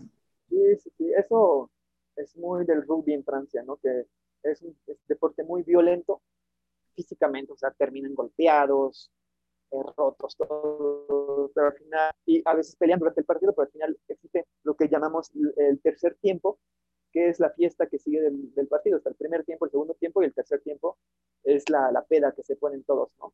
Eh, claro. Contigo contigo cuando dices es una forma de competir de forma pacífica y normalmente sin muy grandes consecuencias, ¿no? Pierdes el partido, ay, pues muy bien, bien hecho, adiós, hasta la próxima, ¿no? Eh, sí, también, claro que sí, yo no soy una persona muy competitiva, entonces, o sea, no, no ¿cómo decir? No me importa ser más que el otro, ¿no? Pero eso es muy personal. Entonces, eh, a lo mejor eh, yo no lo veo así, pero yo creo que mucho, mucha gente lo ve así, es una forma de, medirte a los demás. Claro. Este, eh, sin que haya muchas consecuencias o sin que, que haya, eh, eh, bueno, hay un beneficio para ti, pero tampoco hay una gran pérdida para el, otro. Y al final, si, si, concluimos todo esto, estas definiciones que le dimos al fútbol, pues al final el París no corresponde en ningún, en ningún caso a todas esas a todas esas definiciones. O sea, ya no es una, lo que está haciendo este equipo, no es una forma de medirse al otro, ¿no? Eh, para comprobar quién es el más fuerte y luego ya nos vamos, porque pues no, no todos salen del mismo, eh, del mismo eh, escaño, digamos, ¿no? Claro. no es una forma de jugar, porque en realidad ya ni siquiera nada, nadie nos, nos habla del juego como juego, como una forma de divertirse. Tal vez sí para el aficionado que le gusta ir a la, pagar para ir a la tribuna y cuando ves los precios de los boletos que se están vendiendo ahorita en mil euros en el, en París, que ni siquiera es para nosotros, no es para unas ciertas personas que pueden eh, llegar a pagar este tipo de... O sea, yo no, a mí no me alcanza ir al, al Parque de los Príncipes no, y a muchas personas tampoco, y ahora menos, ¿no? Sí, sí, pero. Entonces, ¿Y tú, tú de quién eres hincha? Perdón, perdón que te interrumpa. ¿Tú, ¿Tú, de quién eres hincha? En, en, Francia y en México, no sé si tengas algún equipo de México. Bueno, mi familia, mi, mi, mi papá es este, de Lyon, ¿no? Mi familia de Francia es de Lyon, entonces yo le voy a Lyon, pero tampoco soy muy loco y soy muy crítico. No veo, en mi oficio de reportero eh, sobrepasó un poco mi, No veo cómo irle a, este equipo si soy periodista, es muy, muy, difícil. Tal vez por eso me alejé del periodismo deportivo, porque quiero seguir siendo aficionado sin tener que, que ser fuerza, tener mi objetividad y quiero ser deshonesto, porque también es el fútbol, quiero seguir siéndolo. El fútbol te permite ser deshonesto. Claro. Eh, no, no era penal, obvio era penal. sí, claro. no era penal y quieres odiar al otro. Y, te permite mentir en el fútbol cuando el ser humano a veces tiene esa necesidad, ¿no? Y el fútbol te permite mentir, te permite decir que eh, no era penal cuando era obvio que era penal, eh, te permite decir que jugaste mejor que el otro cuando es totalmente falso y te permite odiar al, al, otro aunque no lo odies. También eso es una forma de mentir.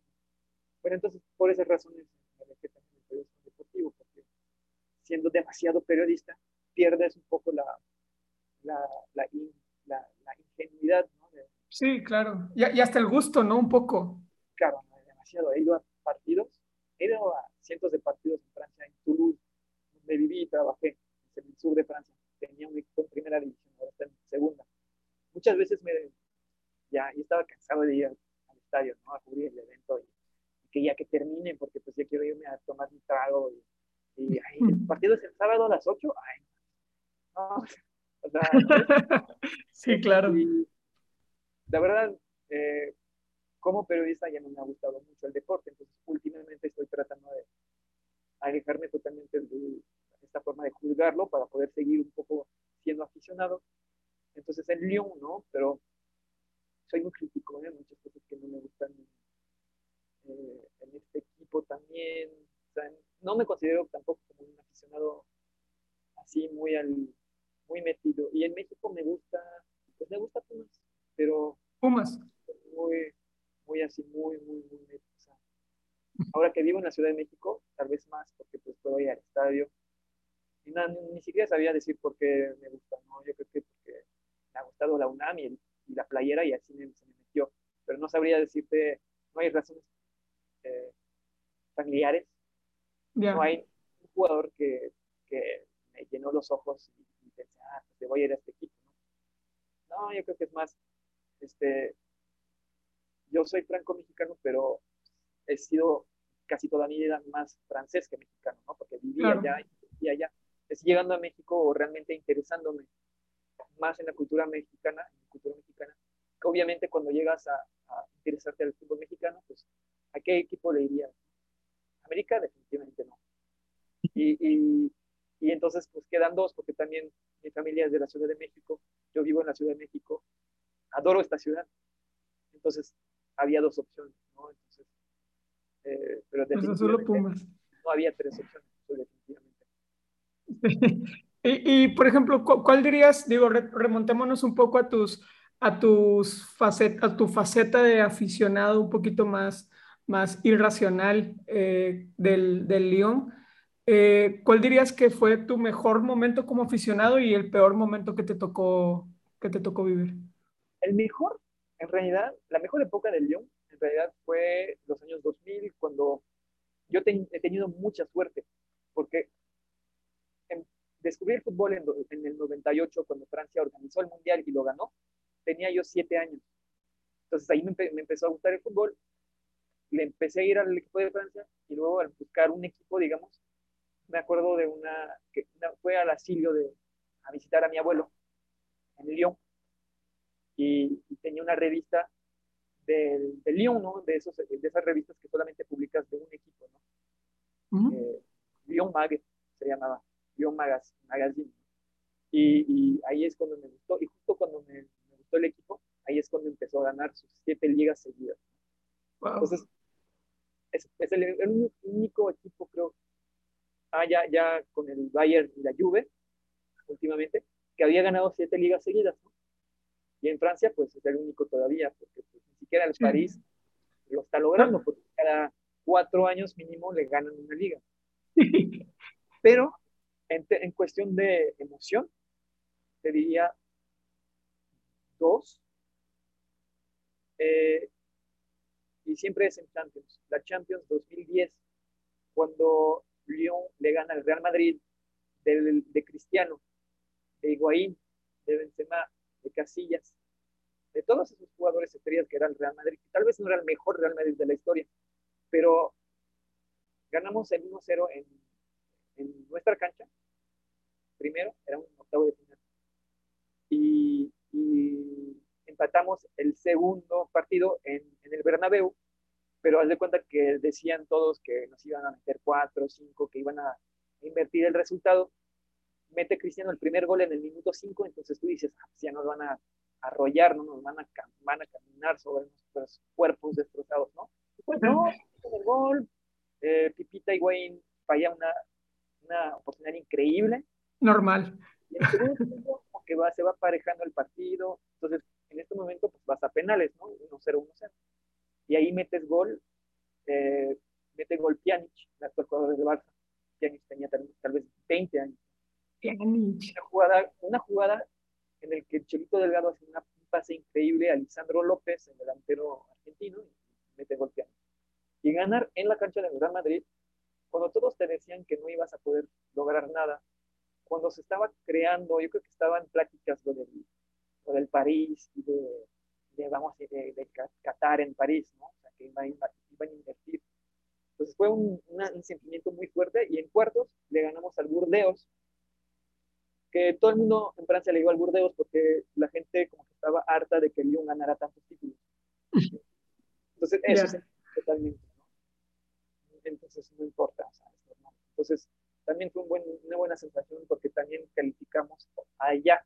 O sea, ganamos 3-1 en casa y luego solamente perdimos 1-0 allá, pero pues fue y, y luego fui a la, a la semifinal a ver el partido contra el Bayern Múnich, perdimos, pero fue el mejor, uno de los mejores ambientes en un estadio, esta semifinal de Champions.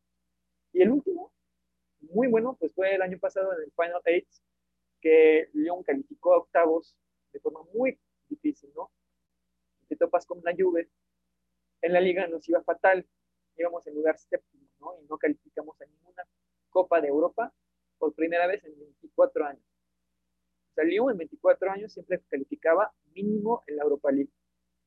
Entonces quedamos séptimos y no terminamos séptimos, quedamos séptimos. ¿Por qué? Porque no terminó la Liga Francesa, por, por el COVID se suspendió y dieron, de hecho, eh, en gran parte porque el Lyon no clasificaba, decidieron suspender la liga. Y por otra wow. económica, pero porque el presidente de Lyon tiene muchos enemigos en, Francia, en la liga francesa, tiene muchos enemigos, eh, habla demasiado, es un equipo que... Entonces, es como si tú dijeras, eh, el América está en lugar 9 y suspendes la liga en la jornada 12 ah, bueno, pues vamos a hacer la liguilla con la tabla actual. Y lo hacemos sobre todo porque la América no clasifica. Es un poco esto. ¿no? Y, entonces, en este, en este, contexto, y con un partido ganado, un partido de ida ganado eh, en el Lyon 1-0, de forma bastante increíble, ¿no? No, no esperábamos esto. El partido de vuelta se hace en el mes de agosto, eh, en un estadio de la Juve vacío, y clasificamos. ¿no? Entonces, eso fue un buen sentimiento, pero no fue nada comparado con el cuarto de final, que fue en, un solo partido, porque así era el Final 8 y le ganamos, ganamos al City 3-1. Eh, partido increíble, jugadores que hicieron un partido de su vida, eh, y muchas, muchas este, sensaciones y sentimientos encontrados, porque fue realmente las montañas rusas. Odiábamos al director técnico, eh, un jugador que es malísimo, pero que ya le había metido gol al City en fase de grupos tres años antes. Y todos decíamos, si alguien va a meter gol, él va a meter gol. Es y él. El 15 mete gol, es Maxwell Cornet. Eh, y, y, y, luego empatan. Entonces, pues ya nos van a ganar. Y de que pinche director técnico horrible, ¿no? Y luego metes el 2-1. Y no sabes cómo llegó este 2-1, pero llegó. Y luego una jugada increíble de Sterling, no hay portería, eh, recibe y, la... falla. Y luego después metes el 3 No, sentimientos, sentimientos increíbles. Esta noche no pude dormir, porque justamente era también en una época en que eh, es un equipo que tenía muchos problemas económicos y se encontraba en la semifinal con el París, eh, con el Bayern, con el City, con la Juve. Sea, puros equipos así, y, tú er, er, éramos un poco los, los nuevos ahí, este, que daban, no sabíamos estamos aquí, estamos aquí, y todos nos veían con, a la vez con respeto, ¿no? Porque, esa, claro. porque Lyon tiene una, la mejor eh, cantera de Francia, a lo mejor una de las mejores de Europa, entonces también está muy buen visto esto. ¿no? Sí, claro, y, y, tiene una historia, ¿no? O sea, tiene, tiene creo que Lyon y, y Marseille fueron los primeros equipos que al menos yo recuerdo haber visto de, de Francia, ¿no? Este, y, tienen una historia y, el hecho de estar en, semifinales de, Champions con la historia que, cargan y, con, y en un contexto en el que, te lo hemos venido platicando a lo largo de este programa, más económico que futbolístico, pues el estar ahí, claro que, claro que tiene un, gran valor, ¿no? Un gran valor a pesar de que, de que a lo mejor no eran vistos como, como, como que pertenecieran a ese, a ese selecto grupo de semifinales, ¿no? Sí, pero al final, eh, hablaste de la historia, Lyon no tiene una historia tan grande. O sea, la mejor década es la década de los 2000. Hubo momentos muy buenos y muy bonitos en los 70, eh, pero ya, o sea, si tuvieras que elegir el mejor 11 de Lyon, pues definitivamente vas a meter siete jugadores de los años 2000. Contemporáneos, claro. Eh, y, el Marsella, pues, le invirtió mucho dinero un empresario francés y con mucha, muchos problemas con el Marsella tuvo que bajar a segunda división porque fue castigado por corrupción. ok, como la Juve, por así decirlo, ¿no? Sí, o sea, el, los, los, de Marsella que se quejan del París de hoy, pues la Liga de Campeones que tienen la obtuvieron de la misma forma que el París lo está preparando. Ya, Pero, entiendo. Pues, porque da mucho alegría con el equipo de Lyon, es que canteranos, eh, la mitad del equipo siempre son canteranos. Eh, tiene un, lado un poco Ajax, ¿no? Ah, claro. Tiene básicamente los mismos resultados, porque semifinal de Champions hace poco. Eh, Entonces, más o menos es esto. La mitad del equipo es de, la, de la cantera. Eh, y, y, eso creo que también le da mucho, mucho, profundiza el sentimiento de, de, de, pertenencia hacia el equipo, ¿no? O sea, tanto de los jugadores como de los aficionados, o sea, como que este jugador se formó aquí y es, es como que es de los míos, ¿no? ¿No, no lo ves tú así? Claro, este, eh, es muy criticado el Lyon a veces porque tiene un sentimiento muy cerrado, eh, muy conservador, pero es porque definitivamente cuando estás en Lyon, todo el mundo le va a Lyon y hay no hay tanta gente fuera de Lyon que le va a Lyon. A lo mejor jóvenes que crecieron en los años 2000, pero ya, ¿no? Y, si el equipo jugara sin jugadores de la cantera, se, se convertiría en un problema. O sea, no lo aceptaría, es como un poco como Chivas. Eh, si no juegas con ninguno de, con ningún joven de, la, de las fuerzas básicas, como ya, ya se te empieza a criticar, ¿no? Que no hay que meter a los jóvenes, etcétera. Claro. al final, algo muy cerrado, a veces criticado porque es cierto que, que es muy metido así en el conservadurismo, etcétera, pero pues así es. Sí, digo, ¿mande? No lo puedes cambiar, es la identidad del equipo. Claro, sí, es, es ya como que parte de, de, la filosofía, ¿no? Eh, bueno, Diego, si te parece, vamos, vamos cerrando con, con el último ejercicio preparado para, para los podcasts. Eh, y, y, bueno, el ejercicio es si, si la vida, vemos la vida como un partido de fútbol en el cual entras a la cancha cuando naces y termina el partido cuando, cuando te vas de este mundo, ¿de qué posición estás jugando? Bueno, eh, apenas tuve el tiempo de pensarlo, pero yo diría que eh, volante, pero como segundo, no, como, el, como el, organizador, pero no como el enganche o la estrella, ni tampoco el, a lo mejor el capitán, pero como el segundo. Yo siempre, como en la vida, como en el fútbol, soy como un líder, pero no el líder. Tal vez soy capitán o, sub, o vicepresidente, o, o en México, secretaria de gobernación. claro. Eh, que a lo mejor no me dan ganas tantas responsabilidades, pero sí me gusta participar ¿no? en la creación o, o en, la, tener responsabilidades. Entonces, Toma decisiones. Pues si ves un, en, el medio en el medio campo y como mediocampista volante, ¿no? Si viéramos a la selección de México, la de hoy o la de los últimos años, tipo guardado. Ok. O tal vez menos, porque también tal vez tuvo demasiado, pero se tardó guardado en tener responsabilidad. Sí, en tener la, la, capitanía incluso. Sí, sí se tardó, la verdad. Hay que recordar que juega el Mundial de 2006, solamente juega un partido, el, el de Argentina, y en el 2010, ya con experiencia, no sale de titular con el Vasco Y fue hasta después que ya llegó como titular. Así, entonces sí me identifico mucho con este jugador. Wow. Sí, Sí, y, y, claro, o sea, es, es, es, bien interesante el hecho de que, digo, no, no, sé si el trasfondo, pero, pero me llama la atención y se me hace interesante cómo eh, te gusta como que el participar, pero tampoco ser como que el punta de lanza, ¿sabes? Se me, se me hace interesante. Pues porque también, eh, como veo el fútbol más como un juego y no tiene que ser tan serio, pues tener demasiadas responsabilidades quiere decir ya tener como un peso demasiado importante en el resultado. Entonces, eh, también son más responsabilidades eh, al final económicas, ¿no? O sea, si juegas, el equipo se va abajo y entonces, no, yo lo veo, para mí el fútbol sigue siendo el juego de la cascarita o, ir con tus amigos a jugar y prefiero perder y divertirme que ganar. Y terminar todo frustrado, ¿no? Sí. claro.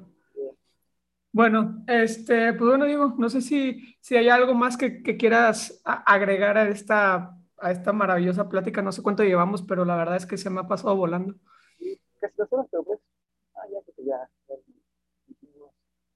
todo. Bueno, este, pues bueno, eh, muchas gracias por, por haber estado aquí. Este, te agradezco mucho el tiempo, eh, la, la, la disponibilidad. Espero que que hagamos otro capítulo porque creo que nos faltaron hablar de muchas cosas sociales eh, que, que, también están involucradas. Después de ahí nos, nos hablamos para hacer una, una segunda parte. Pues muchas gracias por haber estado aquí. Claro, muchas gracias a ti.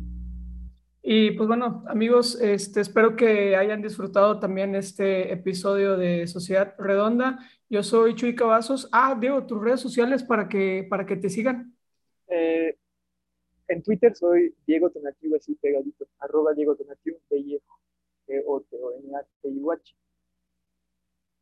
Ok, este, bueno, pues ahí tienen las, las, redes del buen Diego, como quiera ahí lo, lo, lo estaremos tagueando en el, en, el, en el Twitter de Sociedad Redonda, también nos recuerdan las redes sociales en Twitter y en Facebook como Sociedad Redonda. Y pues nada más, les agradezco mucho por haber escuchado este episodio. Nos vemos en el próximo y al siguiente giro del balón. Hasta luego.